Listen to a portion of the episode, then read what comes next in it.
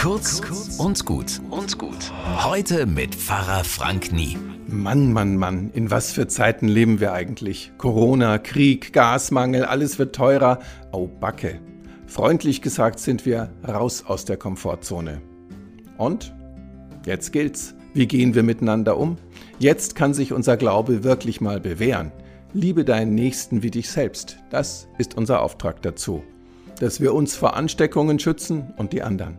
Dass wir nicht mehr Energie verbrauchen als nötig und die anderen dass wir die Tafeln unterstützen, Flüchtlinge und Finanzschwache, auch wenn für uns alles teurer geworden ist. Wenn wir die Kurve kriegen und zusammenhalten, dann kommen wir viel besser durch als eine Horde Einzelkämpfer. Und das wird dann unser Lohn sein, die Freude und das Überleben derer, denen es schlechter geht als uns. Bis morgen.